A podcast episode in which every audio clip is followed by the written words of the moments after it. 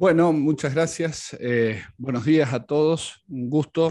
Eh, y bueno, em, en primer lugar, decir que, siempre uno prefiere la posibilidad de la capacitación presencial, pero bueno, la pandemia nos va a dejar, entre muchas cosas, esta nueva forma de comunicación. En seguridad vial, desde hace 36 años estoy vinculado no solo al tema del tránsito, sino también a la capacitación y a la formación de recursos humanos en distintos ámbitos, y también, porque es importante decirlo, como me enseñó algún viejo maestro español, también decir aquellas cosas por las cuales va a tener sentido muchas expresiones que voy a decir en esta, en esta oportunidad. Hace 26 años que trabajo en la investigación de siniestros viales, eh, tratando de determinar qué es lo que pasó, cómo pasó y las responsabilidades, con más de 26.000 accidentes con víctimas, de tal suerte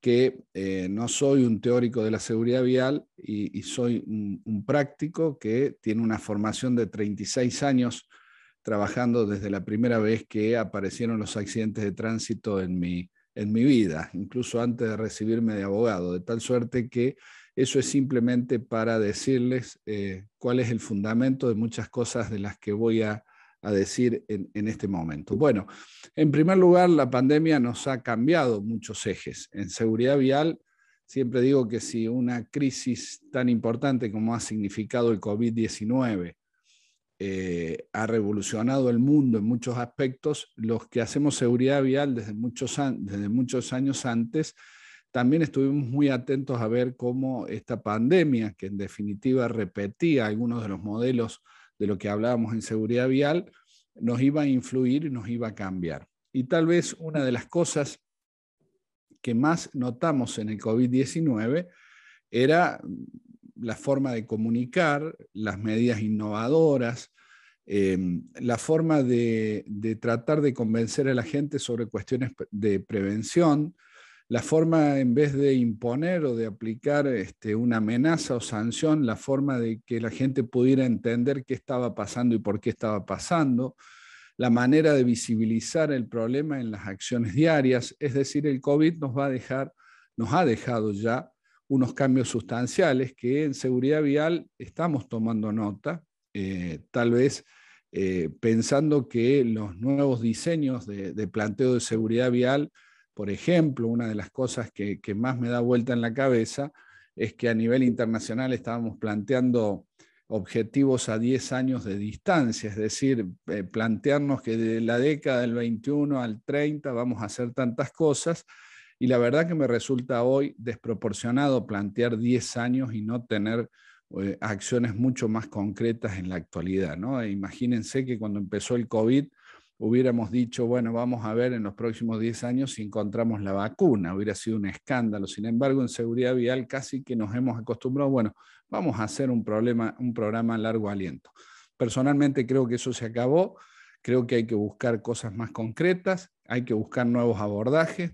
La seguridad vial no ha avanzado todo lo que uno imagina que podría haber avanzado y creo básicamente, y me hago cargo de lo que digo, porque no hemos puesto a la persona humana en el centro del problema de la seguridad vial. Y cuando hablamos de la persona humana, hablamos de todos los actores del tránsito, que son los usuarios, ¿no?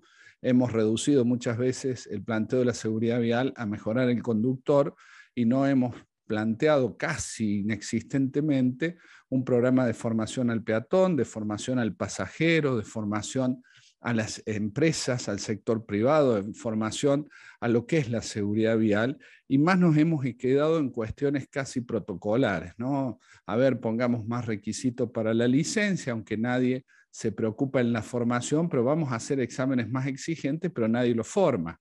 Eh, entonces me parece que el COVID nos dio la oportunidad de cambiar. Y una de las cosas que en mi, eh, en mi concepción cambió y lo, lo pude cristalizar en una propuesta el 10 de, junio pasado, que fue el Día de la Seguridad Vial, es empezar a, buscar un cambio en algunas cuestiones que hasta ahora eran como sacrosantas en seguridad vial. ¿no?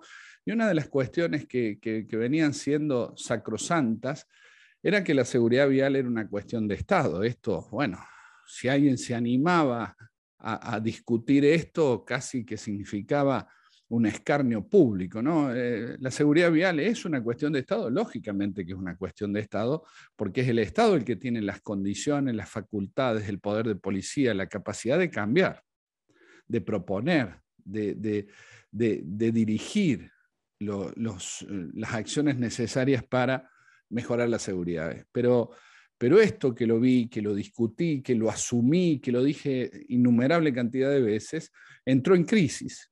Para mí entró en crisis con, el COVID, porque empecé a darme cuenta que esta cuestión de Estado tenía dos consecuencias que no eran, no eran, este, eran colaterales, eran, eran consecuencias que no la estábamos visibilizando. Por un lado, si nosotros le decimos al ciudadano que es una cuestión de Estado, entonces el ciudadano dice, bueno, que se ocupe el Estado. Entonces, cada vez que las personas este, em, un, ejemplo simple, una vez estaba con un intendente de un municipio, viene un vecino y dice, intendente, ¿cuándo me va a poner el lomo de burro al frente de mi casa? Entonces el intendente eh, me mira a mí a ver qué, le podés decir y le digo, y dígame, ¿usted para qué quiere poner el lomo de burro a su casa?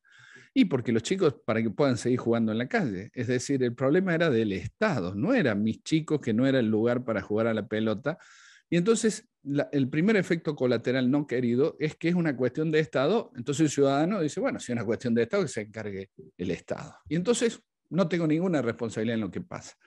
El segundo efecto colateral que, a mí me preocupa es el sentido de que muchos funcionarios llegan, a veces sin formación suficiente al Estado, y quieren descubrir la pólvora con la seguridad vial. Y entonces toman, eh, plantearía un montón de cosas, pero esta es una charla simplemente de, introducción al tema, pero hemos, eh, alguna vez escuchamos esto de eh, eh, sin casco no te cargo combustible, después salió la idea de que el, el, el, empleado de la estación de servicio le hiciera la alcoholemia al conductor antes de venderle combustible de noche, después salió la idea de prohibir por una norma el taco aguja y sancionar, después salió una norma en el interior de Córdoba, que, decía que las mujeres para tramitar su licencia de, conducir, además de todos los requisitos del hombre, tenía que presentar el último Papa Nicolau. Empezamos a ver funcionarios que de seguridad vial nada, pero como era una cuestión de Estado, no necesitaba legitimar con nadie esta cuestión de Estado.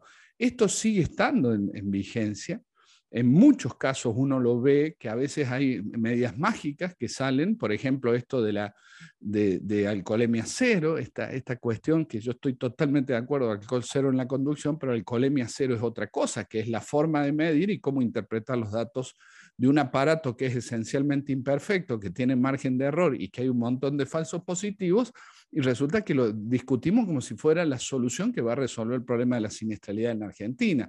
O la otra que es internacional, la zona 30, fantástica, bajemos la velocidad. ¿Y cómo la bajamos? Mediante una ley, un cartel que diga en vez de 40 vamos a poner 30. ¿Esa es la forma de enfrentar la seguridad vial? Claramente que no, porque en la práctica no te dice ni siquiera un intendente cómo cambiar esto, para qué sirve la zona 30 y cómo hacer que la infraestructura acompañe una medida tan importante como la zona 30. De tal suerte que para mí entró en crisis esto de una cuestión de Estado, sin negarle de ninguna manera que el Estado es el gran actor, el gran proyector, el gran este, definidor de políticas. Pero aquí mi propuesta es que cambiemos el concepto de seguridad vial y empecemos a aprovechar las nuevas corrientes, porque lo que no se puede hacer, y en seguridad vial a veces somos dinosaurios, ¿no? Seguimos con cosas, cuando yo voy a ciertos congresos, seguimos con cosas casi, casi de, la era cuaternaria, ¿no? No hemos tenido capacidad, tal vez, de, de ayornarnos a la nueva realidad que nos plantea la vida, ¿no? Ha cambiado todo, ha cambiado. Cuando yo eh, observaba que para acceder a una licencia de conducir, le daban 19 minutos de video y que los chicos que hacían disparaban el video y se ponían a hacer otra cosa y después para rendirle, no, sí, ya lo, ya lo constatamos que los vio y resulta que los chicos nos contaban que eran tan aburridos que los disparaban simplemente con eso lograban el acceso a rendir el examen. Es decir, estamos medios dinosaurios en seguridad vial. ¿Y qué es un activo social? ¿Qué es los nuevos tiempos, la criptomoneda, los nuevos valores? ¿Qué significa un activo social? Hacerle, hacerle de alguna manera, y ahí está la cuestión de Estado, que sigue siendo importante, hacer entender al ciudadano que la seguridad vial es una inversión. Es decir, cuando yo me capacito, me formo, cuando yo aprendo, cuando yo adquiero técnicas, estoy invirtiendo en un activo social. ¿Y un activo social qué significa? Que mientras más invertimos, mientras más personas de la comunidad inviertan en el activo social llamado seguridad vial, seguramente los beneficios que va a generar ese activo social se van a eh, desparramar, vamos a decirlo una palabra muy grosera, pero desparramar entre todos. Si nosotros no hacemos entender la importancia de la seguridad vial en las cosas simples, pero una seguridad vial, y acá también es otro desafío para los que hacemos seguridad vial, y acá también me peleo con otro par de, eh, con, otro, con otra parte de los que hacen seguridad vial, que eh, ser un, un, especialista en seguridad vial no me hace docente ni formador en seguridad vial.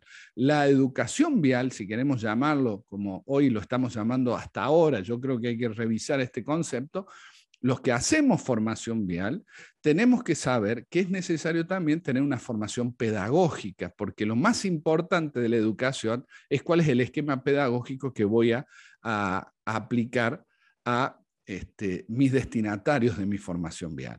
Es decir, no es lo mismo, y se lo puedo decir por experiencia, dar una charla en San Antonio de los Cobres, a 4.500, 4.600 metros de altura, o dar una charla en Ushuaia, gente, o en el sur, que son gente que por ahí tenés que pegarle para que te sonríe o para que te dé una devolución, porque son hábitos y costumbres de cada lugar, no es una crítica, somos distintos, y hay que tener un bagaje de formación pedagógica para saber cómo transmitir lo que necesitamos que aprenda el destinatario. A veces los expertos de seguridad vial nos contestamos diciendo, usa el, cinturón, no lo usas, te voy a castigar. Lo seguís sin usar, te voy a castigar más. Te voy a sacar los puntos, te voy a sacar la multa, te voy a... Y, y lo que está fallando tal vez es trabajar en la idea de que mi destinatario entienda el porqué. Por eso, esta primera partecita es para plantear esto. Y esto tiene que ver en, el programa de seguridad vial. Dejemos de hacerlo técnico. Hace poquito este, me traen un programa que, iban a capacitar a los choferes y cuando miro el programa era el detalle del índice de la ley de tránsito. Eso no es un, programa de seguridad vial, es un programa de derecho de tránsito. Y si yo a mis choferes le digo, mira, vos tenés que aprender esto, mira, en rotondas, ¿eh? tiene prioridad el que circula sobre el que ingresa, el que egresa sobre el que ingresa y el que egresa sobre el que circula. ¿Me entendiste? Sí, te va a decir el chofer clarísimo. Esta es la forma que tenemos que, esto es lo que tenemos que enseñar o tenemos que dar rodeando esto el porqué. Como hoy me dicen, yo trabajo mucho con los millennials, los centennials, eh, la generación Z, estas nuevas generaciones. A mí me dicen, doctor, no tanto viri viri, dígame qué tengo que hacer, por qué y para qué. Ahora, ¿por qué y para qué implica una formación pedagógica distinta? No es simplemente ponerte el cinto porque es bueno, porque el, 80% de posibilidades de sobrevivir, hasta el 80%, y con eso la gente ya entendió y se fue a su casa y dice, no, ya a partir de ahora, o ponerle una publicidad que diga, ponete el casco, si tenés cerebro, ponete el casco. Entonces la gente dice, yo tengo cerebro, voy corriendo y me pongo el casco. Es decir, tenemos que romper mucho la forma de transmitir la seguridad vial. La seguridad vial no, nace de un repollo, nace de un esfuerzo, de un proyecto. Y tal vez lo que hemos tenido, lo que hacemos seguridad vial, un enorme egoísmo de creer que lo único que sirve es lo que yo estoy haciendo. Hay que abrirse, hay que discutir, hay que permitirse disentir, hay que escuchar. ¿eh? Si yo voy a dar una charla de seguridad vial a choferes que manejan hace 25 años, no puedo venir con la soberbia de decirles cómo se maneja el camión porque yo soy un. No, tengo que escuchar porque... Y les cuento una anécdota, porque creo que es lo más importante. Una vez estaba trabajando con choferes porque habíamos tenido un accidente y, la única explicación era el cansancio. Entonces empezamos a hacer una capacitación estricta para el cansancio. Y este factor silencioso que tiene la, la, siniestralidad vial es un factor que es muy difícil trabajarlo si no entendemos básicamente cuál es la acción de prevención. Yo les mostraría, pero vuelvo a decir, excede esto, tres carteles publicitarios ¿eh? que, hay en las rutas argentinas. Uno dice, si tenés sueño, descansa. Fantástico. Otro dice, este, em, antes de viajar, dormí. Es decir, una serie de mensajes que vos decís, ¿y para qué gas? Porque se gasta dinero en Argentina en seguridad vial. El problema es en qué lo gastamos.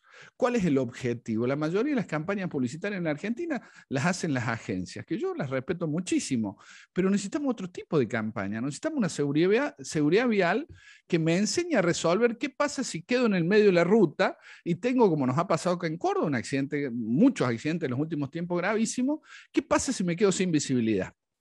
Y entonces simplemente los periodistas fueron a preguntarle a cuatro conductores qué hacían si se quedaban sin visibilidad. Uno dijo, yo prendo la baliza y me freno. Otro dijo, bajo la velocidad y prendo la baliza. Otro dijo, freno y no prendo la baliza. ¿Y qué significa que haya tres cuestiones, tres decisiones diferentes en tres conductores en un, en un espacio cercano? ¿Y que haya un choque en cadena? ¿O ustedes creen que el choque en cadena eh, eh, es, eh, es un hecho fortuito? Es la suma de los errores en la formación. Y, termino la anécdota de la fatiga. Entonces se me ocurrió preguntarles a los choferes cómo se daban cuenta que tenían que detenerse, que estaban ya en este sistema eh, que, que, es progresivo, que es, que es insolucionable, ¿no? Igual cuando discutimos el mascado de hoja de coca, acá hay que tener argumentos, decir, no, no podés más. Bueno, ¿por qué? ¿Cuál es lo importante? Bueno, la sorpresa mía que, ¿qué me contestaron cuando les pregunté cómo se detectaba la fatiga? Y me dijeron, al primer cabezazo, convencido que al primer cabezazo, eh, ah, tengo que frenar. Es una barbaridad, porque al primer cabezazo puede ser que esa persona ya haya invadido ¿eh? todo el carril contrario y, y, se produzca una colisión frontal o que haya salido de la ruta o que se haya caído del puente o todas las cosas que pueden pasar. Ahora, cuando vos le preguntas si alguna vez hablamos de esto, dicen que no, 25, 30 años, 15 años, 10 años. Es decir, la, seguridad vial la tenemos que cambiar. Y este es el desafío. Y uno queda a veces como un idealista en decir, tenemos que respetar las incumbencias. Yo puedo ser un especialista en seguridad vial, pero eso no me hace automáticamente formador vial. La formación vial necesita tener experiencia en cuestiones pedagógicas. Vamos al segundo tema, porque el tiempo nos, nos va a correr. Esto de del activo social, también significa que tenemos que plantear de otra manera. ¿no?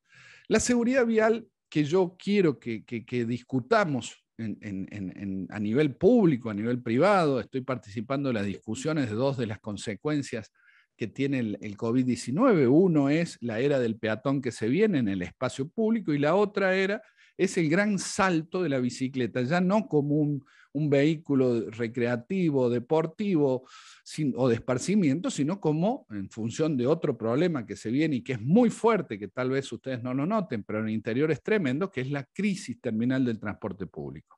La bicicleta deja de ser para dar una vuelta, para hacer gimnasia, para esto, y pasa a ser un medio de transporte de sectores que van a poder ir a trabajar si tienen una red de ciclovías que no es la ciclovía que hemos hecho hasta ahora. Cuando yo voy a Buenos Aires y veo en la peatonal que, al lado de la peatonal circula en, las calles que cruzan una ciclovía de un metro veinte, en la unión de cordón, cuneta y asfalto, en donde no pasan dos de frente y que está destruido.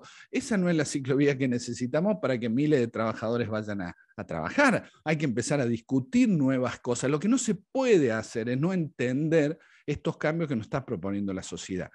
Y en esto de pensar cómo, cómo, cómo disparo hacia adentro la seguridad vial, y con esto no quiero decir, y, tampoco, por favor, de que no haya que pensar en otra cosa más que en seguridad vial en la empresa. Lo que estoy diciendo es que si vamos a hacer algo de seguridad vial, definamos con claridad muchos aspectos. El continente del programa son las definiciones, los fundamentos, los principios. Y entonces nace este concepto de seguridad vial en defensa propia. Es decir, porque el COVID fíjense, una de las cosas del COVID, de las varias cosas que, estamos aprendiendo, es esto, ¿no? La gente empezó a darse cuenta que tenía que cuidarse porque era en defensa propia. Yo siempre planteo, en la seguridad vial siempre planteo, no, por la seguridad del tránsito. Entonces, si es necesario, tenemos que dar esta vuelta de tuerca y pensar una seguridad vial en defensa propia. En defensa propia nos plantea claramente esto viene en el derecho penal, la defensa propia es lo que llamamos la legítima defensa, la autodefensa, en donde se le perdona, para hacerlo en un lenguaje muy simple, se le perdona al imputado por el acto ilícito, el delito que cometió, porque fue hecho, por ejemplo, para repelir una agresión, para evitar que eh, yo este, pierda la vida, para evitar este, que, que me afecten mis bienes fundamentales. Es decir, la legítima defensa o la defensa propia es una justificación. Entonces, en el tránsito, además de enseñarte eh, lo que vamos a ver, la idea de un manejo preventivo, yo te tengo que enseñar que ese manejo preventivo, en principio, el valor más importante es la defensa propia. Si yo entiendo el valor defensa propia, entonces puedo entender, ahí soy más consciente, porque yo puedo decir, ¿qué me importa el otro? Mira el motociclista lo que hace, está bien, te tiene que importar por muchas cosas. Por ejemplo, y el otro día hablaba también con otros choferes, por ejemplo, que no sabían que si yo paso un semáforo en rojo y genero un accidente de tránsito, puedo ir seis años a la cárcel. Eh, me dijeron, ¿cómo? Sí, seis años. Incumplimiento efectivo, porque tiene un mínimo de tres años. Ah, pero nadie me lo enseñó. No, nadie lo enseñó, ni la empresa, ni el sindicato.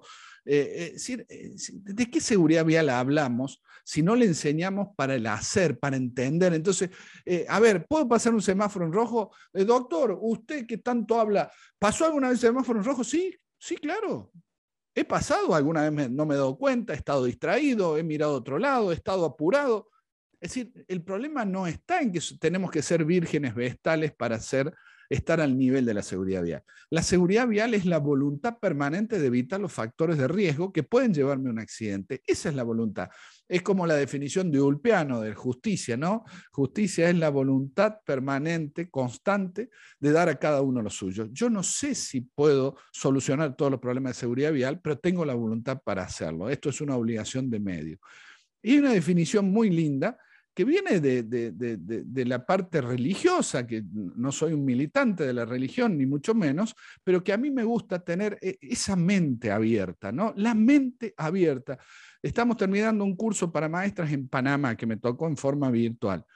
Y yo le decía, ustedes anímense a pensar una educación vial que tenga que ver con su realidad, no compren los librillos que le mandan de todos lados y que le dicen cómo hacerlo. Ustedes tienen la capacidad de leer la realidad y en base a esa realidad piensen la solución. Fíjense qué interesante, porque esta es otro, una vuelta de tuerca a la defensa propia.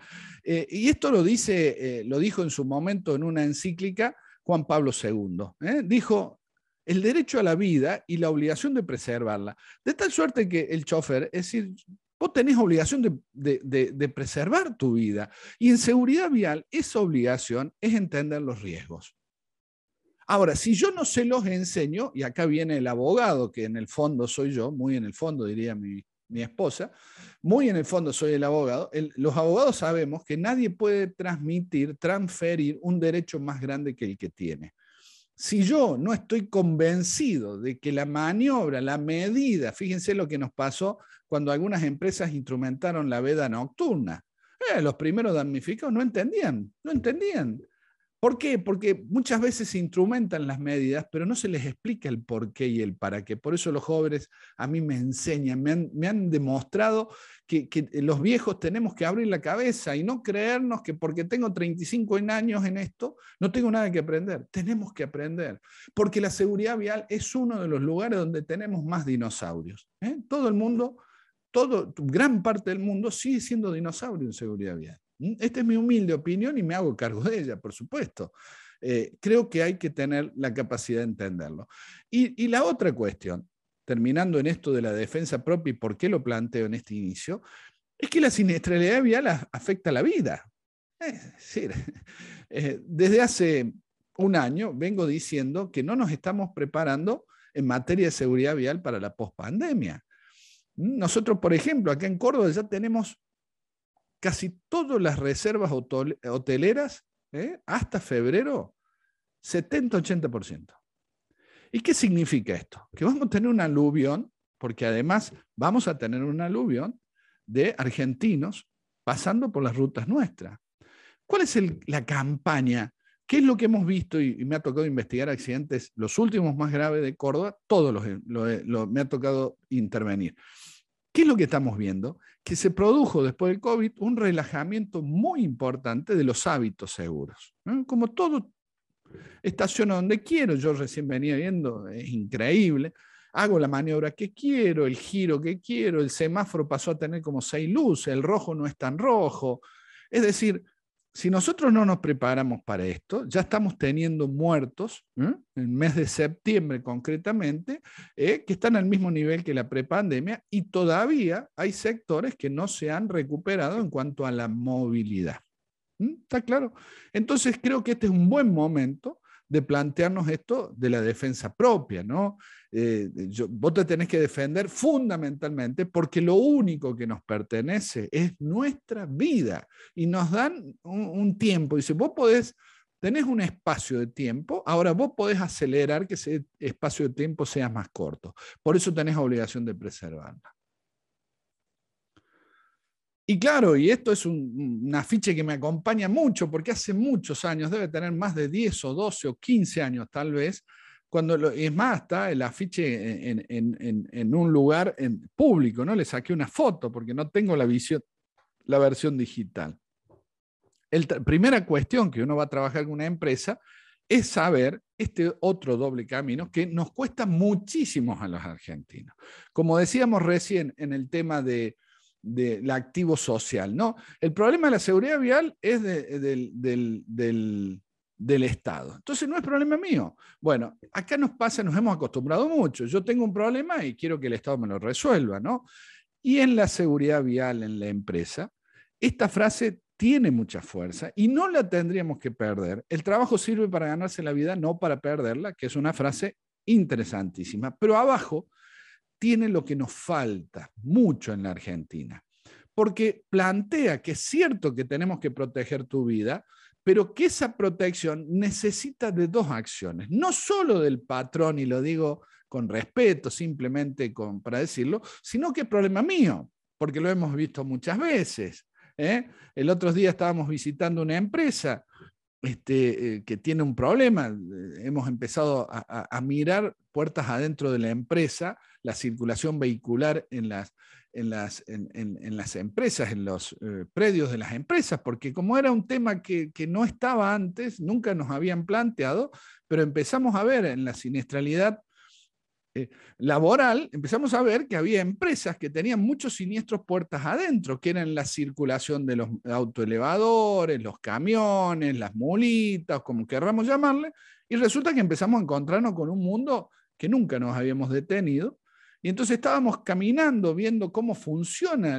esta, esta empresa tiene más de 150 autoelevadores, 500 camiones por día y 1.500 empleados. es una ciudad casi. Pero nunca se había diseñado, nadie se había puesto a pensar que esa ciudad necesita establecer vías de circulación segura, eh, cruces de circulación de, de tipos distintos de movilidad segura, y entonces eh, eh, nos encontramos con un problema que nunca habíamos trabajado técnicamente porque no era un problema de la vía pública, que eran los autoelevadores. Y, recuerdo que, que los autoelevadores, toda una pinturita, pero no sé, 20, 30 que vimos, ninguno tenía el cinturón puesto. Entonces, ¿de qué sirve que le compre un auto elevador con las condiciones? ¿De qué sirve que me dijeron, no, quédese tranquilo, eh, eh, todos los años vienen y certifican? Este, le digo, ¿qué, ¿qué certifican? Porque la persona está sin usar el cinturón. Es decir, hace falta entender que la seguridad vial no es solo un producto de la empresa, de, de, de, la gestión de la empresa, sino que debe transformarse en un producto que tiene que ver con el empleado. Y, en esto nos metemos en otro tema. El otro día estamos empezando un ciclo de charlas también para una empresa muy importante y me plantean, lo que pasa es que no cuidan el vehículo, ¿eh? nos destruyen los vehículos. Y, yo me preguntaba, bueno, ¿y qué se ha hecho para que entienda que ese vehículo, que si bien no es suyo, es el que pone su vida arriba? Es decir, un tipo que escupe para arriba. Yo no cuido mi vehículo y resulta que ando ocho horas por día en mi vehículo. ¿eh? entonces, queda claro que ahí hemos fallado en la transmisión de los objetivos de la seguridad vial. Hemos fallado en convencer, hemos fallado en convencer. Ahí está tal vez el desafío. Tenemos que, como decía Einstein, no, no podemos resolver un viejo problema con las mismas soluciones. Queda claro que hasta ahora no nos han dado demasiada pelota en términos futbolísticos con lo que hemos hecho hasta ahora. Entonces, el primer paso para entender el cambio que se viene, es entender que tenemos que abrir lo que estamos haciendo. Eh, yo a veces llego a una empresa y, tienen todo resuelto. Entonces, alguna vez un gerente general le dijo a los gerentes, che, dejen de joder, ¿para qué lo llamamos el doctor si no es porque teníamos un problema? Y sí, lógico, si no tenemos la capacidad de decir, che, a ver, que alguien nos mire, a ver qué estoy haciendo, que alguien nos dé otra visión, todo el mundo se enamora, siempre digo, todo el mundo se enamora de su verdad y se mete a vivir en ella.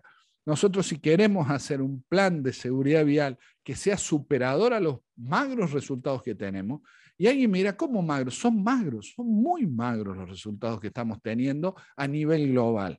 Y si no se mejora en la Argentina a nivel global, los pocos beneficios que puedo tener yo los voy a perder, porque mientras no se mejore en general, esto no funciona. Creo que hay que tener esa capacidad. Claramente hay que pensar un programa de seguridad vial en la empresa. El programa de seguridad vial en la empresa eh, esto también eh, se improvisa, bajamos y pegamos, no, me dieron un librito de una mutua en España y otra, y nuestra realidad es distinta, nuestra gente tiene características distintas, nuestra historia es distinta. España alguna vez cometió el gran error de firmar un convenio con Argentina para, para validar las licencias de conducir en Argentina. Me tocó hacer un trabajo para la Dirección General de Tráfico que, que tenía que ver con la validación de licencias argentinas en España ellos leyeron la ley de tránsito y dijeron, es igual que la nuestra. Y entonces firmaron un convenio para que los argentinos que iban en España después de la crisis 2001-2002, este, presentaban su licencia y los españoles le cobraban solo los gastos de licencia, se ahorraban 700, 600, 700 euros y le daban una nueva licencia. Increíble, una nueva licencia que servía para andar por toda Europa. Y esa licencia se la daban por 10 años. 10 años le dan la licencia. Hasta que descubrieron, no quiero entrar porque lo conozco en profundidad este tema, hasta que descubrieron, por ejemplo, que no podían creer que un municipio, como les pasó, así empezó la debacle de este acuerdo y hoy el acuerdo está muy diluido, descubrieron que un municipio tenía 1.200 habitantes y había 600 licencias de ese municipio. Y cuando le mandaron las 600 licencias de ese municipio, resulta que muchas de ellas eran falsas, ni siquiera habían sido emitidas por el municipio. ¿Con esto qué quiero decir? Que tenemos que tener eh, un anclaje, una de las, de las cosas claves que tienen, porque los programas no es lo mismo el programa en una empresa de transporte de camiones, que, que, tiene contratistas, que, con los vehículos propios. Hay que pensar un programa contextualizado. ¿Y por qué? ¿Cuál es la primera justificación de ese programa contextualizado? La primera justificación, estos son datos provisorios de la UART y la Superintendencia de Riesgo del Trabajo del año pasado. Aquí vamos a ver el porcentaje de fallecidos por accidente de tránsito. Cuando dice, ¿por qué vamos a este programa? Acá necesitamos otra cosa, eh, la ergonomía, el puesto de trabajo, la protección de las manos, la audición, está todo fantástico. Yo creo que todo es importante. Pero este dato que vemos aquí en los datos proyectados de los últimos 11 años, fíjense que los muertos por accidente de tránsito nunca han bajado de un 45% del total de muertos por accidente de trabajo en la Argentina. Esto no es un dato de Córdoba, de Buenos Aires. En la Argentina hemos tenido hasta el 54% de los muertos eran por accidente de tránsito. Entonces, ¿merece un lugar especial? Sí, primera definición. A ver, si a mí no me interesa, eh, eh, merece, indudablemente, primera definición, merece un programa de seguridad vial. Eh, fíjense un datito que se me había pasado eh, por alto cuando recibí esta estadística, es que en el año 2020, que no hubo casi movilidad, los muertos por accidente de tránsito del total de muertos, que fueron muchos menos por suerte, porque claro, si no hubo actividad, fue del 47%. Es decir, casi uno de cada dos en un país parado donde no había movilidad murieron por accidente de tránsito. Entonces, este, ¿de qué me van a hablar de amor? ¿no? A ver, ¿qué es lo más importante que tenemos hoy como riesgo en la Argentina para las empresas? ¿Y por qué digo para las empresas? Pero doctor, yo no tengo camiones, ¿no? A ver, sí, pero fíjense que en la columna de la derecha, el porcentaje de in itinere en el año 2020 es del 60%. Es decir, de ese 47%, el 60% fue in itinere. Y el itinere involucra cualquier empleado de cualquier em-, empresa, aunque solo haga software, aunque solo haga, este, aunque sea solo un empleado de la radio.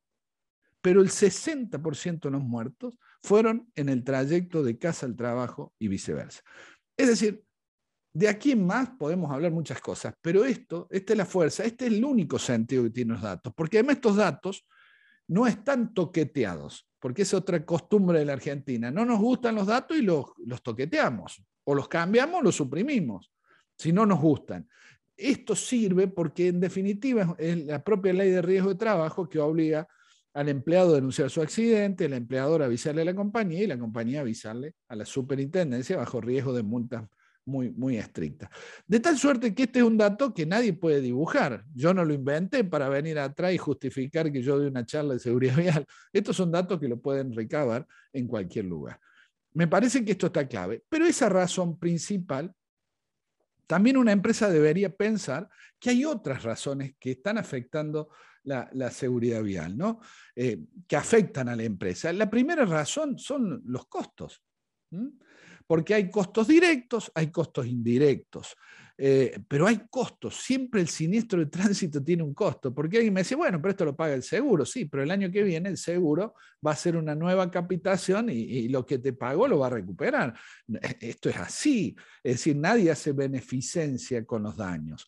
De tal suerte que la primera reflexión es que la seguridad vial también afecta económicamente una empresa. Y el mal uso. Hace muy poquito tiempo estábamos en una empresa donde decían que habían pagado, no me acuerdo, pero supónganse, dos millones de pesos mensuales por viáticos de sus empleados. Entonces empezamos a investigar y gran parte de esos viáticos era innecesario, faltaba una, una, un programa de logística. A veces iban a inaugurar una nueva oficina, iban cuatro eh, funcionarios o empleados de la empresa en cuatro vehículos distintos. Entonces, cuatro viáticos, cuatro riesgos de ida, cuatro riesgos de vuelta. Es decir, la seguridad vial ya no es simplemente ponerte el cinturón, portarte bien, atate a la vida, este, eh, eh, ojo con la fatiga. Hoy la seguridad vial eh, pasa, por ejemplo, que la medida más importante que puede tomar una empresa hoy, la más urgente, es eliminar viajes innecesarios. Esa es la nueva seguridad vial que se viene. ¿Cuántos de los viajes que hacen los empleados y funcionarios de la empresa pueden suprimirse? ¿Y para qué sirve esto? No solo por una cuestión de costos, de no pagar viáticos, sino porque el único viaje seguro que se certifica es el que no se hace. Y el que no se hace no quiere decir que yo renuncie a mi forma de producir, sino renuncia a los viajes innecesarios. Podríamos decir en términos de energía, a los viajes parásitos. Ese viaje no sirve, porque a veces puede ser el viaje donde se produce la tragedia. Entonces, está claro que los costos directos o indirectos existen. También tienen que ver con la repercusión. Eh, por ejemplo, es muy fuerte eh, cuando eh, una empresa, una petrolera, un vehículo de la petrolera tiene un accidente muy fuerte por lo que puede producir, pero también en repercusión. Entonces, fueron tal vez de las primeras empresas que dijeron, che, vamos a poner un poco de orden en esto, porque la cosa es que cada vez que tenemos un accidente y está involucrado nuestro camión, nuestro vehículo, tiene mucho estrépito social. Bueno, está bien. Eso también es importante. Hace a la imagen, claro que hace a la imagen. Claro que hace a la imagen de la empresa, por lo cual es un valor también, porque no, nosotros certificamos procesos de calidad y resulta que todos los días tiene un accidente de tránsito de sus empleados. Esto tampoco es algo como para enorgullecerse. Enfrentar el riesgo importante de pérdida de recursos humanos. Me ha tocado ver muchísimas veces en pymes donde se muere el tipo clave de la empresa. En un viaje, eh, recuerdo en el sur, se dio vuelta y como quería fumar en el auto, para no molestar, bajó el vidrio y justo se dan vuelta y con su cabeza cuando se da vuelta golpea y muere porque se había soltado el cinturón. Es decir, es, realmente increíble cómo funciona.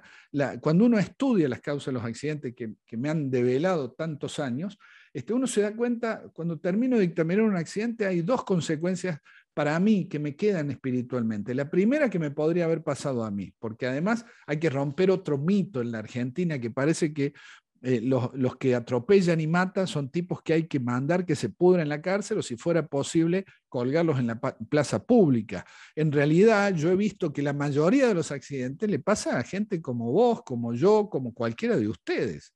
Es decir, no, tenemos que romper estos mitos que a veces son interesados, ¿no? Entonces, a este démosle, como me pasó alguna vez que alguien que perdió un hijo en un accidente, era un tipo fanático de castigar, y un día le pasó que su otro hijo atropella y mata a otra persona. Y entonces, cuando me vio que, que, me había peleado porque yo proponía educar, formar, y me decía, ¿qué educar, formar? Hay que castigar. Cuando me vio, dice, ¿supiste lo que pasó? Sí, le digo, supe lo que pasó bueno, me dice, este, pero esto fue distinto. Digo, fue distinto para vos, pero para la víctima.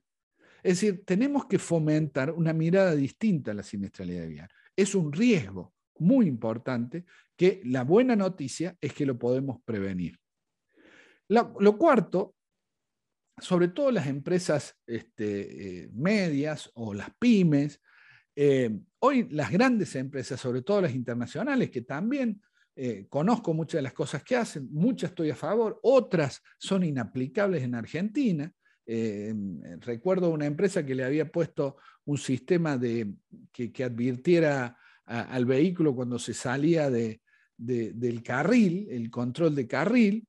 Este, claro, el problema es que el chofer se volvieron locos porque la mayoría de las rutas que iba esa empresa no tenían demarcado el carril. Entonces el chofer vivía enloquecido con, con la alarma que le avisaba de la situación. Es decir, eh, yo puedo plantear una idea, este, pero tengo que entender que es una palabra clave, clave, no se olviden, por favor, contextualización, dónde voy a hacer el programa, para quién voy a hacer el programa y todo eso, ¿no? Eh, tiene que ver mucho con esto. Bien, eh, y estas empresas cada vez exigen más a, quienes le proveen sus contratistas o subcontratistas, le piden que se adecúen a estas normas. Y a veces estas empresas no tienen la capacidad, no tienen los recursos, no tienen eh, em, eh, la visión humana, la visión eh, preventiva que pueden tener una gran empresa. Por eso es importante y eso lo mete también, lo hace competitivo una empresa cuando tiene un programa instalado y en desarrollo. Y por último, eh, ¿cuál es la razón? Es que la razón es clara. Si yo tengo una política, una buena política preventiva de anticipación de riesgo y que permita disminuir los factores que terminan siendo la causa eficiente de los accidentes, claramente voy a tener una menor siniestralidad. Esto es fantástico. Es decir, eh, cuando yo instrumento un programa en la empresa que baja los riesgos, más temprano que tarde, aunque a veces queremos resultados mágicos. Alguna vez eh, tuve que decirle a un, gerente de una empresa que la seguridad vial no es una pastilla que se tome, la seguridad vial no es una vacuna. Pusimos la vacuna, estamos mejor. En seguridad vial no hay vacunas porque no hay un solo vector sino que, que en, en, nuestro caso serían causas, sino que justamente una de las características de la siniestralidad vial es la policausalidad. Y la policausalidad muchas veces no está directamente relacionada a los factores que estamos trabajando en la empresa. Por ahí, hace no mucho tiempo, eh, participé de una presentación en una empresa que hacían un libro, un manual de conductores, en donde hablaban, eh, gastaban tres, cuatro hojas de ese manual para explicar cómo manejar en situaciones este, con vientos intensos. Y, la verdad que esa empresa donde está radicada, yo no recuerdo que haya habido vientos intensos. Pero claro, lo copiaron de algún lado, lo bajaron y le pareció importante. Es muy importante buscar eh, el asesoramiento profesional para entender estos desafíos. Eh, y lo que decíamos recién, los siniestros en el ámbito laboral, eh, hoy son, eh, para antes para mí eran de dos tipos, que era el accidente in itinere, típicamente en el trayecto de la casa al, lugar de trabajo y viceversa. Después estaba el otro, el famoso accidente en misión o en ocasión del trabajo, que es cuando ya ingresé a mi jornada laboral y estoy prestando mi servicio, pero apareció uno que no estaba eh, debo decirlo, cuando empezamos el primer programa ya por el 2004, 2005, 2005, 2006, no habíamos pensado en la circulación intramuros, que es la circulación en los predios industriales, eh, que, tiene un montón de problemas. Y el otro día me estaban consultando eh, el nuevo crecimiento de los parques industriales, este, cómo, se, cómo se organiza el tránsito y la verdad que es tremendo, es tremendo y tienen muchísimos problemas simplemente porque a veces en el diseño de, de la circulación interna y con mucho respeto lo digo, los ingenieros industriales cuando planifican la circulación industrial, perdón, la circulación interna, piensan en el proceso productivo. Entonces, ¿qué es lo que es el proceso productivo? Y los insumos acá, la línea de fabricación acá, el depósito acá, la expedición acá, y muchas veces en ese diseño eh, no, no respetamos los principios de la movilidad, de la circulación, y tal vez ese sea el nuevo, eh, el nuevo desafío. Y claro, el problema es que no a todos les gusta que vengamos de fuera, de hablarle de otra cosa, pero claro, cuando uno mira las estadísticas de muchas empresas, encuentra que hay un montón de siniestros puertas adentro que hasta ahora lo estábamos dejando pasar hasta que nos damos cuenta que hace falta una mirada distinta. ¿Cuáles son las, las acciones que yo considero, primero, antes de entrar en la primera acción, quiero decir una opinión personal, que hace mucho que la repito y, la quiero ratificar acá. Yo creo que el sector privado, el sector privado tiene muchísimas más posibilidades de hacer acciones más exitosas en materia de prevención de accidentes. El sector privado tiene cuestiones que la hacen más capacitada muchas veces porque el sector privado hace un análisis técnico, eh, busca profesionales, les exige respuestas y resultados. El sector privado tiene un objetivo que, si bien el objetivo básico sea mejorar la producción, mejorar la rentabilidad, pero está claro que no se, no se eh, no acepta simplemente tomar medidas, lo que quiere es que esas medidas funcionen. Por eso creo que el sector privado tiene más dinamismo y ha avanzado mucho más en mejorar eh, la seguridad vial a partir de aplicar programas en su propia empresa. Esto es maravilloso, se los puedo asegurar y soy un convencido, soy un convencido que el, sector público tendría que mirar muchas veces al sector privado porque tiene acciones mucho, pero mucho más eficientes que las que por ahí se pregonan, ¿no? Tal vez porque la empresa tiene continuidad en el tiempo, el funcionario está cuatro años, dos años, si dura, eh, y después viene el otro y dice, no, todo lo que se hizo no sirve, hagamos todo de nuevo. En cambio, una empresa tiene una continuidad y eso lo hace muy potente a la hora de buenos programas, ¿no? Es decir, esto ya lo hicimos, estamos en este nivel, vamos por más. Eh, entonces, con ese concepto primordial, primero, uno puede decir, ¿qué es lo que recomendaría yo hoy y después de tantos años? ¿Qué recomendaría yo para pensar un programa, unas líneas? Está claro, después hay que contextualizarlo, pero, pero creo que estas son buenas pautas, por ejemplo, para partir en el diseño o la eh, instrumentación de un programa. Primero, proceso de selección y formación profesional continua de sus choferes. ¿no?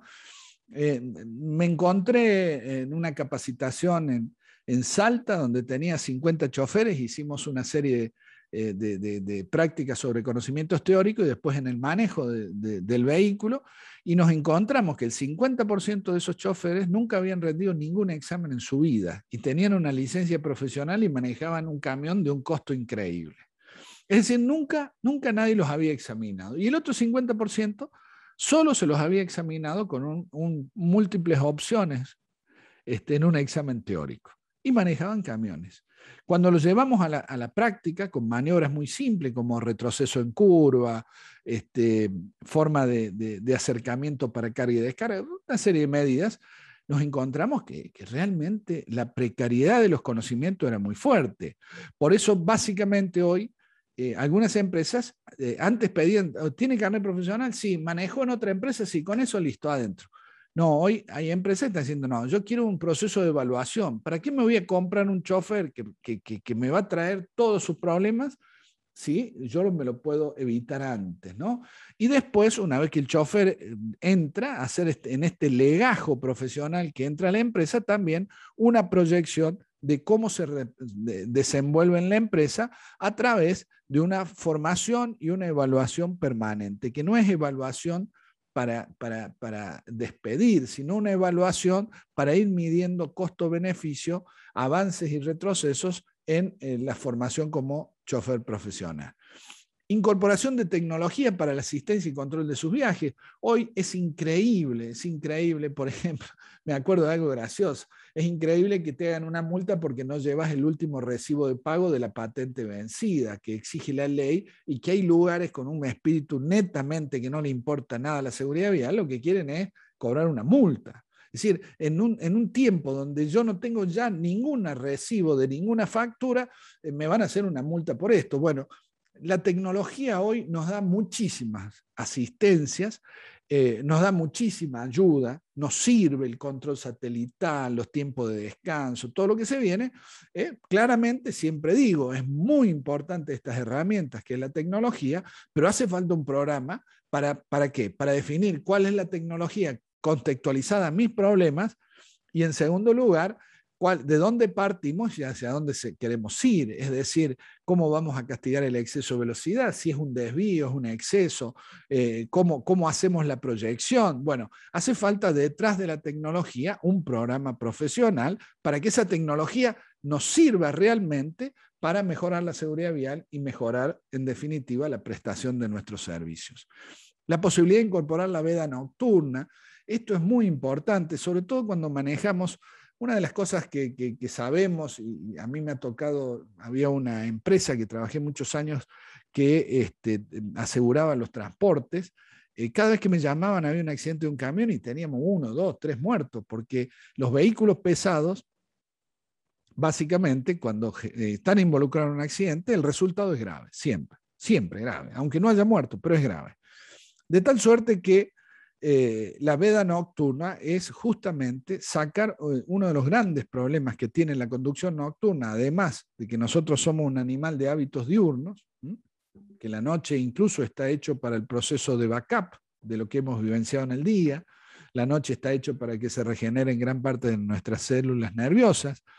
Entonces, en definitiva, la posibilidad lo más grave no es todo esto, que ya es importante, lo más grave es que mi visibilidad se limita a 100 metros, 120 metros en dirección a mis luces, a diferencia de día que puedo ver hasta 20.000 metros según las condiciones climatológicas, pero además 360 grados. Si esto no es suficiente argumento, claramente mezclando la peligrosidad del vehículo más la peligrosidad de la conducción nocturna, indudablemente si la empresa puede, porque claramente hay cuestiones operativas que no se puede cambiar esto, pero cuando la empresa, las empresas que han podido, que han sistematizado los viajes, porque eso obliga después a una logística diferente, los resultados son realmente importantes y además porque eh, respetan muchísimas cosas, porque como siempre decimos, el trabajo nocturno no es un trabajo este, eh, que uno pueda recomendar. Claramente es un trabajo complicado y que afecta muchas veces hasta cuestiones familiares o sociales. Los sistemas de auditorías de seguridad en las rutas. Es decir, esto, es lo nuevo. A ver, ¿cuáles son los peligros que tengo? Estamos haciendo un programa para que, eh, em, em, que a mí me, gustó mucho, de eh, un programa de asistencia y de formación vial a los usuarios de la concesionaria vial que está aquí en la, en la provincia de Córdoba. Eh, ¿Por qué? Porque nos damos cuenta, a juzgar por los últimos accidentes, en donde, por ejemplo, en uno de ellos se le abrió el capo y se paró en el segundo carril de una autopista a las tres y media de la tarde, el primer día de vacaciones, y vino otra persona a ayudar y se paró en el, tercer carril, es decir, que de pronto la autopista con gran flujo de vehículos tenía este, dos carriles bloqueados, y bueno, un atropello, murió. Eh, eh, a ver, ¿alguna vez te enseñaron qué pasa cuando te quedas sin visibilidad? Claro, lo que te tendrían que haber enseñado lo mínimo y esto no es un reproche hacia la persona que pasó esto, sino es, eso demuestra nuestra, nuestra liviandad en la formación de personas para manejar un vehículo que mata y puede matar mucho y mal. Eh, este es un poco el desafío, que, que, tengamos que enseñar, decir, bueno, che, y la banquina no es para detenerse, tuvimos dos muertos en banquina. Bueno, ¿y qué se hizo? Bueno, la gente no sabe que la banquina es parte de la ruta, que solamente se puede usar en situaciones que no puedo continuar la marcha. Eh, pero todas estas cosas no se aprenden este, por ósmosis, tiene que haber un proceso de enseñanza. ¿no? La auditoría es la que nos permite determinar los riesgos reales. Una auditoría, por ahí he visto, alguna auditoría que le dice curva a la izquierda peligrosa. Está bien, eso dejáselo para el GPS. Una auditoría es la que te dice, che, acá hay cruces de peatones intensos, eh, acá tenemos muchos motociclistas y ciclistas, acá, es decir, tengo que tener una auditoría que en un reporte de dos minutos, que puede ser en un apps, que puede ser eh, eh, en, una capacitación mínima, que puedo llevarlo en el celular, yo puedo revisar el trayecto, las condiciones de riesgo. Todo eso es una auditoría que hoy hace falta que las empresas manejen para las rutas más frecuentes. Protocolos de actuación, y acá me tocó muchas veces eh, me tocó en Barcelona hace dos o tres años discutir contra, mm, mm, con muchos profesionales porque yo les dije, mire, la verdad que los protocolos que he visto son libros enormes, maravillosos, decorados, una preciosura, pero todos los que he ojeado casi no estaban ojeados. Un protocolo que sea muy complejo, muy técnico, muy difícil, no me resuelve el problema del imprevisto. Tenemos que cambiar los protocolos, ¿no? Protocolo, tengo que saber qué hacer. Se me, estoy elevando el auto elevador, se me cayó un producto. ¿Qué tengo que hacer? o qué no tengo que hacer. Pero los protocolos deben ser simples. Si yo hago un protocolo difícil, que tengo que ir a estudiar un manual, eh, cuando las cosas tienen que estar muy simples, ¿qué es lo más urgente? Es decir, en seguridad vial los protocolos tienen que ser muy simples. No hace falta protocolos, porque somos a veces eh, muchos que no son abogados, yo soy abogado de última, eh, me podrán decir un leguleyo, pero hay muchos que son de otras profesionales que, son más leguleyos que yo, usan un lenguaje y esto desconocer también. Eh, se hizo en Córdoba hace dos o tres años este, el, el Congreso de la Lengua.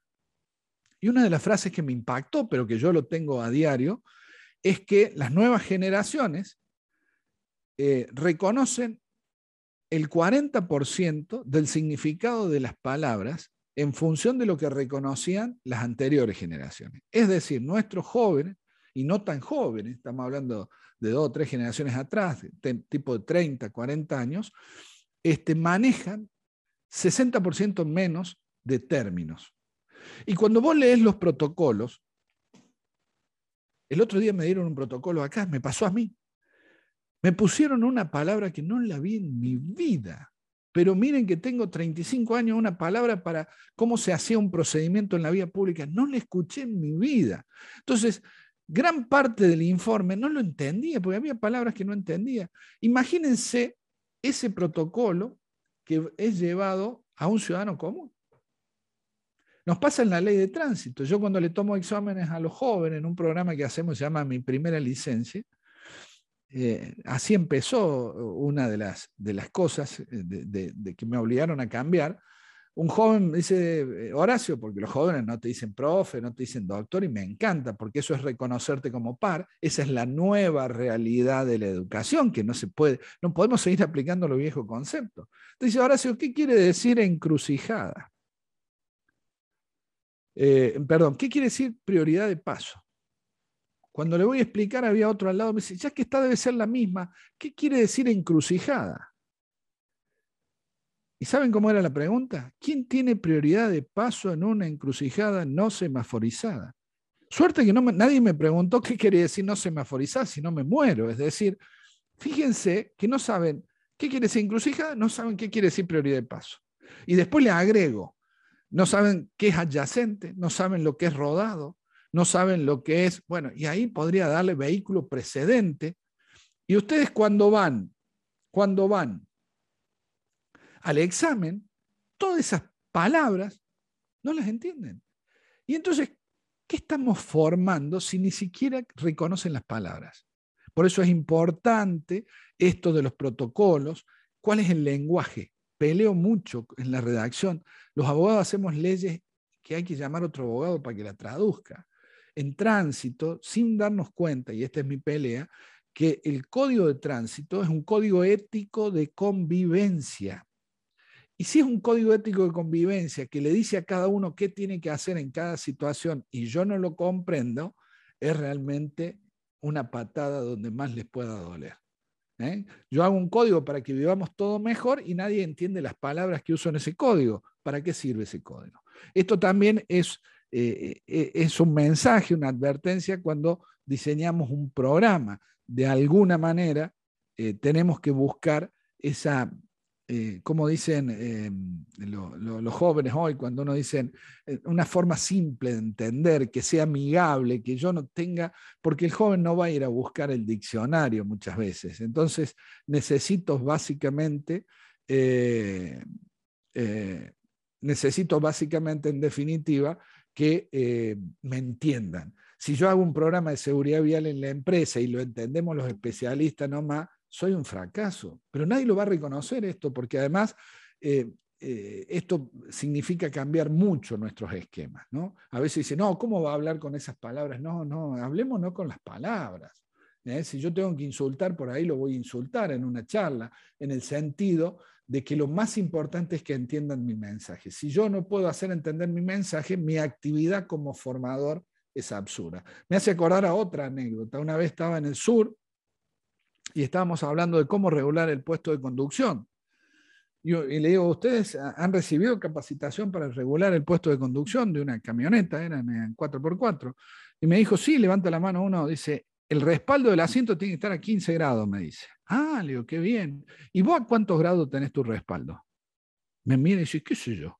¿Cómo qué sé yo? Sí, sí. ¿No me dijiste que 15 grados? Sí, pero no sé cómo se miden los grados. claro. Entonces, eh, la capacitación la recibió y van y firman, sí, capacitado, puesto de conducción. ¿Qué entendió? Ah, no sé. Yo sé que es 15 grados. O me hace acordar la discusión que tengo hoy. Che, los ciclistas, la gran discusión, un metro y medio. Bueno, háganme el favor, pongan tres conductores que pasen y que le digan a qué distancia están pasando el ciclista un metro y medio no es una media fácil. En este mismo protocolo que decía recién de, palabras que no entendía, decía, bueno, tiene que poner el primer cono a 40 metros del, auto. Y le digo, ¿cómo va a medir los 40 metros? Y me dice, ¿cómo, Horacio? ¿Por qué le pone 40 metros? Un tipo que está en el medio de un accidente, ¿qué te cree? que ¿Va a sacar eh, el odómetro? Si tiene que ser práctico. ¿Y entonces qué oración? Ponerle 45 pasos. Si los 40 metros, los 30 o los 50, es arbitrario, es, es una estimación que hacemos en el diseño de un lugar seguro. Lo que no podemos hacer, en definitiva, es ponerle eh, estos lenguajes inaplicables. Y, termino con esto.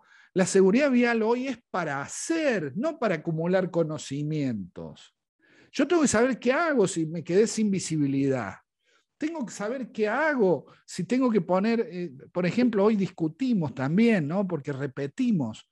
No, me paro en la ruta un cono, un, triángulo adelante y un triángulo atrás. No. Y nadie te dice cuántos metros.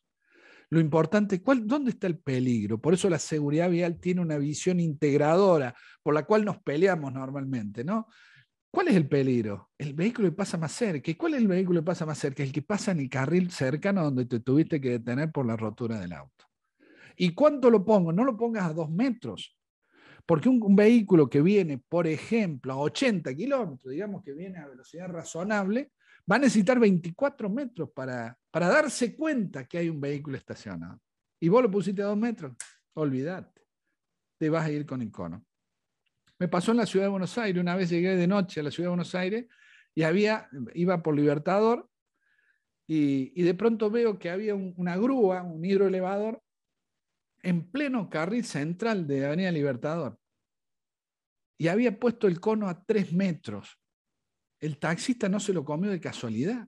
Ahora, vos vas y le preguntas, no, acá tenemos el área de higiene, tiene los protocolos. Muchacho, eh, hay que tener alguna idea de la seguridad vial.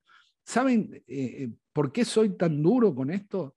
Porque justamente de ver tanta muerte, les puedo asegurar que ustedes no se imaginan lo que nosotros nos podemos imaginar a partir de haber entendido qué pasó en una tragedia. No, no se puede imaginar quien no ha investigado a veces estos accidentes, que tenemos que tener la capacidad en seguridad vial de imaginar lo que nadie se imagina y que, pero nada, nada extraordinario, simplemente decir a dos metros un cono con la velocidad es, un absurdo, para eso ni pongas el cono. ¿Y el cono dónde lo pongo? ¿Lo pongo en banquina o lo pongo en la calzada? Todos me contestan en banquina. Y entonces yo les hago, le, doy vuelta a la pregunta. Si usted ve un cono en banquina, ¿qué piensa? ¿Que es un problema para usted? No, si está en banquina no es un problema. ¿Y por qué carajo lo pones en banquina entonces? Bueno, este, este es, esto también es la discusión del programa de seguridad vial, es muy importante. Bueno, ya creo que estoy llegando a, mis límites tolerables de tiempo, ¿no? Pero bueno. Sí, estamos eh, un poquito pasaditos, igual yo ya me imaginaba. Termino con, termino con esto. Yo, te sentía la respiración agitada, así que ya termino. Termino con esto y, en todo caso abro para quien quiera hacer alguna pregunta. ¿Qué más? Incorporación de vehículos con las mejores condiciones de seguridad. Esta es otra discusión, no solo vehículos, sino elementos de seguridad. Una empresa muy, muy, muy, muy grande en la Argentina, una vez me manda una consulta y me dice, Horacio, ¿qué le compramos a los empleados? ¿Chaleco reflectante o, eh, ¿cómo se llaman? Las eh, bandoleras. Y entonces la primera pregunta es, ¿es para el día o para la noche? Eh, me dice, no, para el día y la noche. Bueno, a no dudarlo, chaleco reflectante, porque el chaleco reflectante con la pintura, con el, fondo fluorescente más las microesferas en las bandas, en las bandoleras, este, te sirve para la noche y el día. Le mando la respuesta con algunos fundamentos más y me contesta, lástima, pero ya tesorería compró bandolera. Es decir, eh, la gente dijo, ¿qué vale menos? Y la bandolera, compra bandolera. Bueno, no solo vehículos seguros, sino elementos de seguridad que tengan condiciones de seguridad. ¿Mm? Ya terminamos. Generación de programas integrales de seguridad en la empresa. Programas integrales. ¿eh? Eh, el otro día caigo en otra empresa y le digo, ¿sabe qué me preocupa? Que, que vi 40 motos estacionadas en el estacionamiento. Y me dice, ¿por qué te preocupa? Y porque la empresa tiene un servicio de transporte muy bueno. No puedo entender cómo está esta empresa en una ruta muy peligrosa, por lo cual tienen que transitar por la ruta, cómo no estamos haciendo nada para esos 40 motociclistas. Lo primero que tenemos que ir a preguntar por qué venís en moto, a ver si podemos desalentar la moto. Por eso cuando hablo de programa integral, no hablo solamente del auto, del camión, hablo de todo y los que vienen en bicicleta. El otro día también, parezco el viejo Vizcacha contando anécdotas, pero esa es mi fuente de, de, como decimos siempre en seguridad vial, la seguridad vial necesita la evidencia y la experiencia, si no, no hay programa de seguridad vial. Este, eh, termino con esto. Eh, me decía, hace dos años empezó un programa, una cooperativa del interior, para que, un programa de estímulo al uso de la bicicleta. Eh, me decía hace poquitos días que calculan que en estos días el 100% de los empleados han adoptado la bicicleta como forma de ir a trabajar. Fantástico. Por supuesto que habrá que pensar si es seguro para fomentar ese programa. En esa localidad es absolutamente seguro. Y también a la familia, porque lo importante es no solo que la integridad física del empleado, sino la familia. Y por último, la, incorporación de la seguridad vial en las metas y objetivos de la empresa. Es decir, cuando la empresa coloca a la seguridad vial como un objetivo, ¿eh? objetivos que deben ser razonables, fundados, actuales, reales, ahí empieza a tener una fuerza muy importante en la estructura de la empresa. Y aquí me quedo.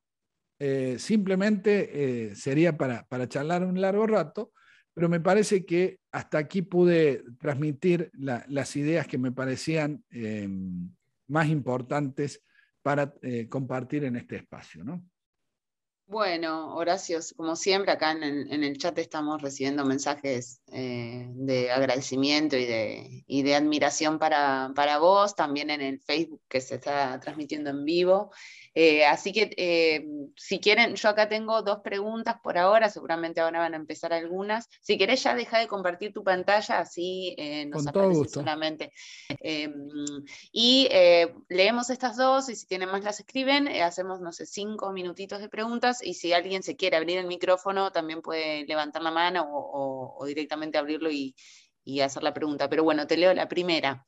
Eh, Jorge Araujo de Solnik nos pregunta, eh, habla de veda nocturna, pero la infraestructura vial no acompaña el aglomeramiento de tráfico durante el día. ¿No es mejor eh, mejorar las condiciones de ruta para el tránsito en horas de bajo tránsito? Sí, si yo tuviera, si yo supiera que el Estado va a tener los fondos en los próximos años para, para que en un tiempo más o menos razonable mejoremos la ruta, te diría que lógico, la infraestructura es clave, es clave, tenés toda la razón.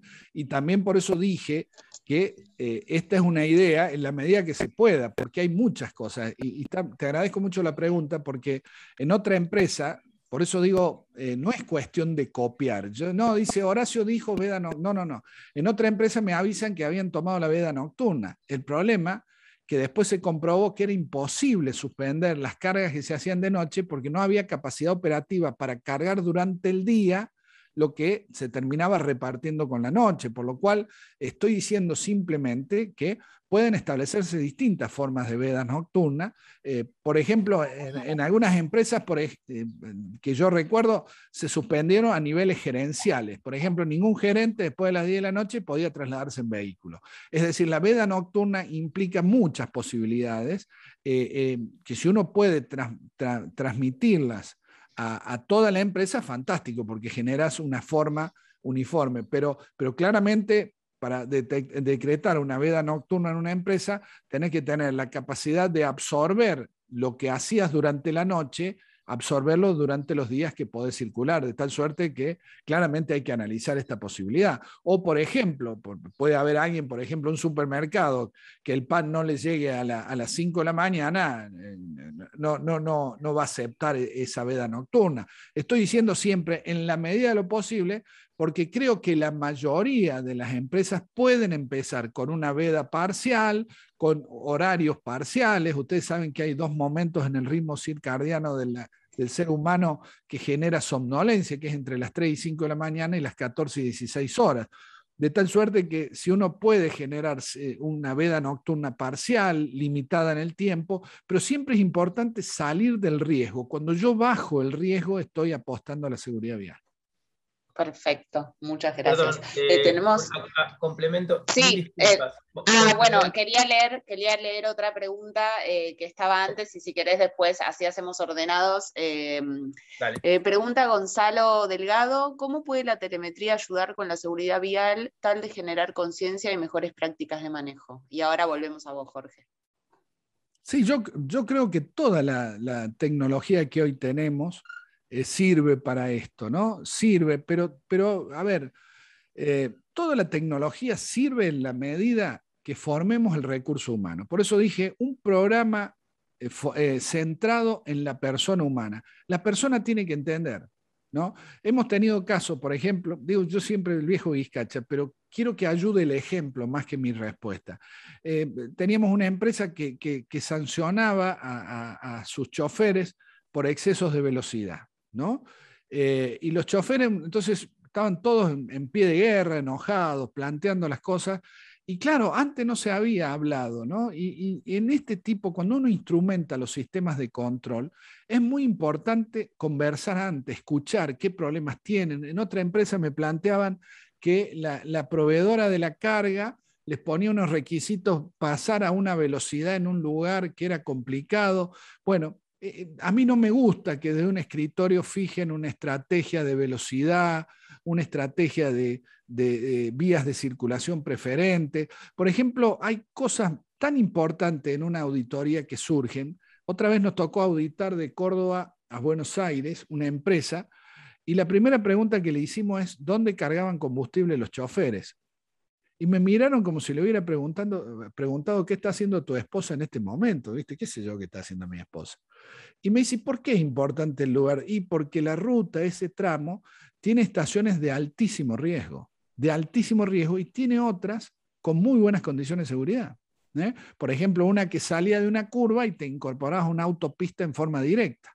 ¿Para qué habré dicho eso? A los tres meses hubo un accidente de uno de los camiones de la empresa que se metió directamente de la estación de servicio, en vez de tomar el tramo, la vía de incorporación, el tramo de incorporación para llegar a la velocidad mínima prevista para la autopista, que es de 60 kilómetros por hora, salió directo al carril lento. Y en la curva venía una camioneta, se estampó y se prendió fuego y se murió el conductor. Es decir, lo que nosotros planteamos en seguridad vial no es utopía. Entonces después me dicen, no, Horacio, pero la culpa es del que chocó de atrás. No, no.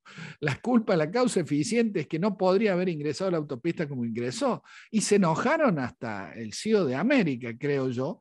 Pero, pero a ver, eh, si queremos hacer un plan de seguridad vial, tampoco podemos hacer que la seguridad vial fluctúe de acuerdo a mi interés. Hay que asumir las cosas ¿eh? Yo siempre digo, uno es asesor, no decisor, para no irme tan lejos, pero es muy importante, es muy importante todos los recursos tecnológicos que podamos usar. Control de velocidad, sí, porque la velocidad, si alguien me dice la velocidad, la velocidad es el gran factor de riesgo en la seguridad vial, porque la velocidad no solo aumenta las posibilidades de chocar al, tener menos tiempo para resolver imprevistos, sino que además, si manejo encima un vehículo pesado, la cantidad de energía que voy a liberar es realmente letal. Por lo cual, toda la tecnología hoy hay que aprovecharla, pero con un programa en donde también pongamos el énfasis en el factor humano, que el factor humano entienda para qué sirve esta tecnología. Otra discusión que hemos tenido es los tiempos de descanso y de conducción. Otra discusión que hemos tenido. Y esto nació también en un accidente que no, le encontrábamos razón. Un conductor se va al, medio, al cantero central, no vuelve inmediatamente, por lo cual no, está, eh, no, no, no, hay ningún riesgo. No, no. Bueno, y empezamos a investigar, empezamos a investigar, y ese camionero paraba en un pueblo que no era donde paraban todos. Y empezamos a investigar y ¿qué descubrimos? Que tenía una novia en ese pueblo. Entonces, claro, el tiempo de descanso y el tiempo de conducción eh, fue dejado de lado. Y no es una crítica, no es envidia lo que yo tengo, pero digo, pero esto también hay que valorarlo. No, no puedo aplicar estos cambios sin tratar de acordar con ellos. Por ejemplo, eh, de, buscar formas, de buscar puentes y sobre todo que entiendan para qué estoy aplicando la tecnología. ¿no? Nos pasó también en, en otra empresa, pusieron una cámara y, empezamos a descubrir que trasladaban gente en el camión. Casi de, Entonces, la primera reacción por la cual no querían la cámara era porque en realidad hacían una forma, pues no había mucho transporte entre las distintas localidades, y hacían una forma, incluso en un accidente tuvimos cinco personas en, el camión. Por eso, pero antes de tomar estas decisiones hay que tratar de conocer la realidad, el contexto, ¿eh? contextualizar el programa de seguridad vial. Perfecto, clarísimo. Bueno, ahora sí, Jorge, que, eh, si querés eh, decir lo que, lo que querías comentar.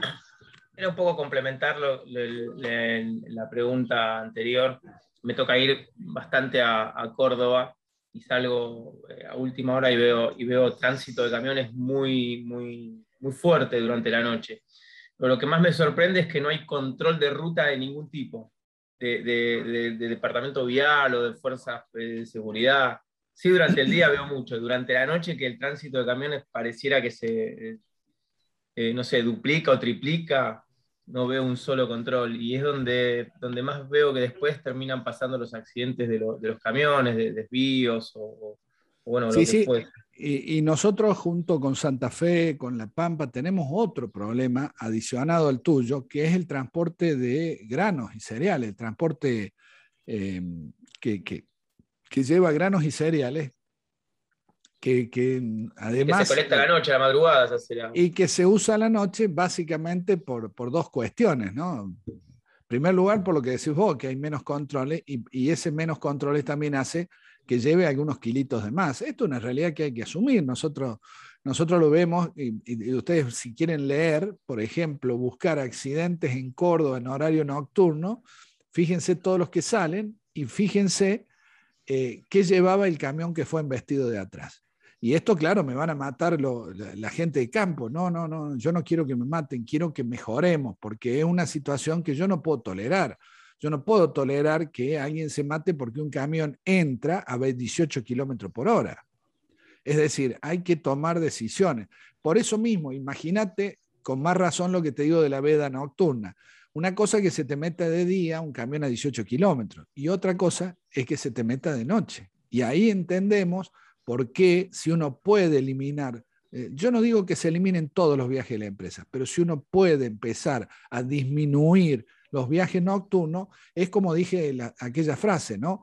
El viaje más seguro es el que no se hace. Y eso es un cambio que, todavía no lo escucho ni siquiera incipiente, pero es el gran cambio. Es la medida más innovadora es esta y eh, nos va a ayudar, creo yo, el tema de la pandemia. ¿Por qué nos va a ayudar? Porque hoy hay, este, hay formas de comercialización, de promoción, que van a hacer que no haya preventistas, por ejemplo, que antes había mucho, que los famosos viajantes hoy tengamos otra forma, creo que vamos a tener una mejora de la, de, la, de la, seguridad vial por ese lado, pero por otro lado, esa es una mejora, pero viene la otra desmejora, que es que dos años sin casi nada de hablar de seguridad vial, eh, tenemos un relajamiento bastante importante en los hábitos y costumbres de nuestros conductores. Y eso es muy malo. Y si, si encima le ponemos poco control policial, es más malo. Por eso creo que las empresas tienen la oportunidad de pensar eh, ni pensar este, qué hacer para enfrentar este problema. Y alguien que me pone acá ni hablar de las condiciones, claro, además, eh, esto hablaba con una empresa productora de maní, eh, cuando llega la época de transportar su carga, las empresas que tienen eh, camiones disponibles son las que tienen los vehículos más viejos, más antiguos. Esto también es real y no se tiene que enojar nadie, pero es así. en cambio, la industria, por ejemplo, mucha industria, la minera que conozco, ha tomado decisiones que no lo he puesto ahí, la verdad, pero estaba un poco dicho, pero por ejemplo hay empresas que han puesto que los, los, los, transportes que prestan servicio a la empresa no pueden tener camiones de más de tres años.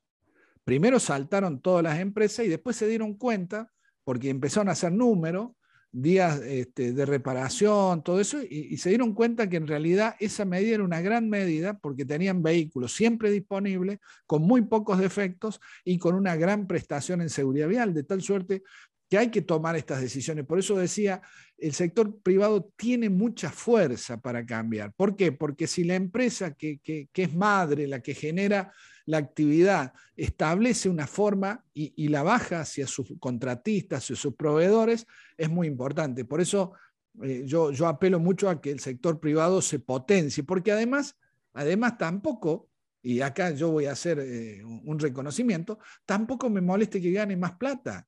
Si eso salva vida, pero que gane toda la plata, justamente por salvar vidas, que gane más plata la empresa, me parece la mejor noticia que podría escuchar es un punto que también eh, siempre contamos nosotros eh, cuando hablamos de esto en, las charlas, que es también un beneficio económico, que eh, acá vos lo dijiste como último, ¿no? Pero es a veces por el lado en las empresas a través del cual se implementan este tipo de programas por algún beneficio económico, ¿no?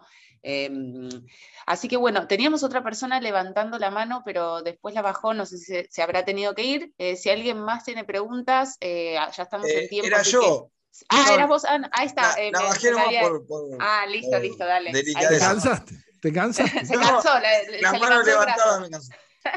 Horacio, la verdad que comulgo con excelente tu presentación y, quería reforzar esa parte donde vos que lo importante es poder transmitir el mensaje.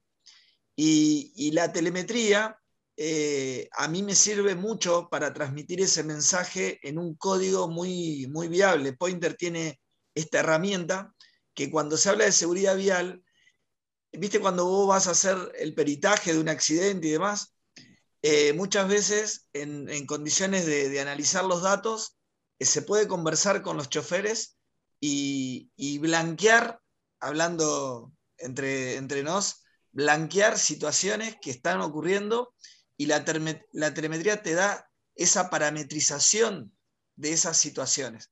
O te encienden esas alarmas que si no quedan ocultas frente a una operación tan, eh, tan estable. Algo que, no mencionaste y quería no, no, está bien, bueno, eh, eh, la verdad que son tantos temas, pero la parametrización nosotros, nosotros la hemos usado en, cuando definimos auditorías, le hemos usado la parametrización justamente en base a los conceptos de seguridad vial, una parametrización que a veces no coincide con la señal, eh, las velocidades previstas en la ruta. Es decir, a veces tengo más velocidad de la que desde la seguridad vial aconsejo porque hace eh, eh, de, tal suerte que termino aplicando en el sistema eh, que le avise la velocidad, pero antes se lo he explicado y lo hemos hablado con los choferes. Cuando hicimos parametrizaciones, los pusimos en, práctica nos reunimos con los choferes, dejamos que lo, que, lo probaran y que después trajeran su sugerencia.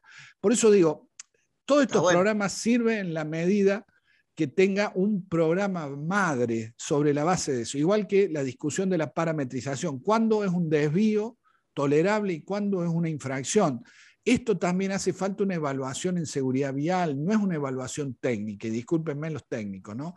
Esto es decir, a ver, tengo una necesidad de velocidad en este tramo, este, no, listo, multa. No, no, no, no, no. no. Eh, eh, hay que ponerla en contexto, totalmente. Hay que ponerla en contexto. Creo que eso es importante. Digo, y, por supuesto, es porque me ha tocado ver a empresas, eh, hace no mucho tiempo, tocó una empresa y le digo, ¿y quién lee los datos? Y me dice, ¿cómo? ¿Quién lee los datos? Sí, ¿para qué tener los datos si nadie los lee? Es decir, tener toda la tecnología, y de la misma manera hace poco eh, eh, estaba en Mendoza y vi una empresa de que decía certificada norma de seguridad vial y el chofer iba sin cinturón. Entonces, digo, eh, hay muchos que les gusta certificar normas, certifican y después nadie entendió para qué certifique la norma. Por eso yo no soy tan partidario en esto de la norma de seguridad vial, eh, no vamos a certificar. Está bien, está bueno, lo importante es que entienda para qué estoy buscando la certificación, ¿no? Por eso hay que sincerar mucho la seguridad vial y, bueno, a veces uno, yo sé que me voy de mambo, pero, pero bueno, a esta altura en mi vida tengo, tengo, tengo el derecho, después de haber visto tanto dolor, tanta muerte, tanta cosa injusta, de permitirme eh, estos, estas críticas, que no son críticas destructivas, sino críticas para construir eh, algo mucho mejor de lo que estamos viviendo hoy. Tal cual, eh, se trata de una combinación, me parece, ¿no? Eh, en todo sentido, en cualquier eh, esfera de la tecnología y las personas, ¿no? También se habla de la inteligencia artificial y todo se trata de una combinación entre personas y tecnología. Si vos tenés la tecnología y no capacitas a nadie, no involucras a las personas, no te sirve de nada. Y si solamente tenés las personas eh, y no tenés herramientas, también vas a tener eh, problemas, ¿no? Es como hay que buscar una combinación. Eh, así que bueno, por eso, nos gusta invitarte. No, por eso también, por eso también, pero además hay muchos en seguridad vial que, discuten la tecnología. No, la tecnología es una herramienta, es como hoy, hoy estamos discutiendo en Córdoba la posibilidad, de la ciudad de Córdoba puede ser la primera, la, posibilidad de hacer infracciones con las cámaras directamente. Entonces no tengo que tener inspector, tengo un sistema de infracciones que funciona a la noche, el 24 de diciembre, el Día de la Madre, el Día del Trabajo, porque acá, esto es eh, una de las cosas que pasó el día de la elección, acá de la votación, no pude creer la cantidad de barbaridades que había en el tránsito. ¿Y por qué? Porque no había control. Bueno, el gran hermano ya está. Entonces tenemos que aprovechar la tecnología. Ahora, también dije que primero hay que fijar la política criminal, qué voy a perseguir, cómo voy a preservar los derechos, los derechos fundamentales del infractor, cómo voy a, no voy a meterme en violación al derecho a la intimidad.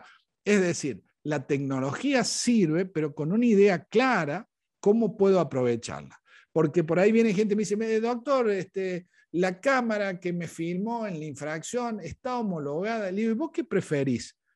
Que vos puedas ver tu infracción en tiempo real, verla dos veces, diez veces hasta darte cuenta que es tu auto, que sos vos, o un inspector que anotó que vos pasaste en rojo. No, bueno, entonces, digamos, la herramienta, lo, lo, importante no es la herramienta que uso, lo más importante es para qué la uso y con qué objetivo. Bueno, no lo hago más largo. Muchos saludos acá por el chat, te mandan y muchas gracias eh, a todas las personas que participaron y por supuesto a Horacio, como siempre, eh, muchas, muchas, muchas gracias. gracias a ustedes por, invitarme. Gracias, gracias, gracias a todos por, por acompañarme. Un abrazo grande a la distancia.